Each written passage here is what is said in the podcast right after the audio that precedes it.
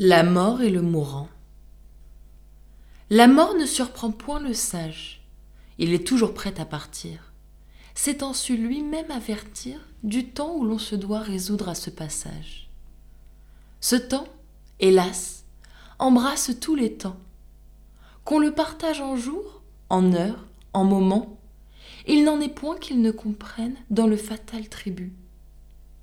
Tous sont de son domaine et le premier instant où les enfants des rois ouvrent les yeux à la lumière est celui qui vient quelquefois fermer pour toujours leurs paupières.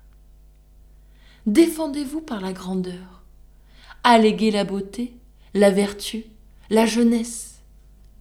La mort ravit tout sans pudeur. Un jour le monde entier accroîtra sa richesse. Il n'est rien de moins ignoré. Et puisqu'il faut que je le dise, rien où l'on soit moins préparé. Un mourant, qui comptait plus de cent ans de vie, se plaignait à la mort que précipitamment elle le contraignait de partir tout à l'heure, sans qu'il eût fait son testament, sans l'avertir au moins.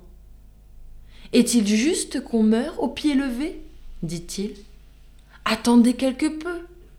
Ma femme ne veut pas que je parte sans elle il me reste à pourvoir un arrière-neveu. Souffrez qu'à mon logis j'ajoute encore une aile. Que vous êtes pressante, ô déesse cruelle. Vieillard, lui dit la mort, je n'étais point surpris. Tu te plains sans raison de mon impatience. Et n'as-tu pas cent ans? Trouve-moi dans Paris deux mortels aussi vieux. Trouve-moi dix en France. Je devais, se dis-tu, te donner quelque avis qui te disposât à la chose. J'aurais trouvé ton testament tout fait, ton petit-fils pourvu, ton bâtiment parfait. Ne te donna-t-on pas des avis quand la cause du marché et du mouvement, quand les esprits, le sentiment, quand tout faillit en toi, plus de goût, plus d'ouïe, toute chose pour toi semble être évanouie.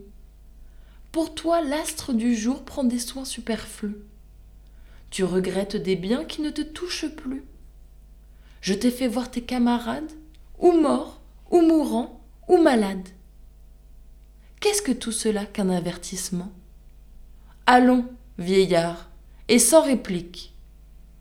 Il n'importe à la République que tu fasses ton testament. La mort avait raison.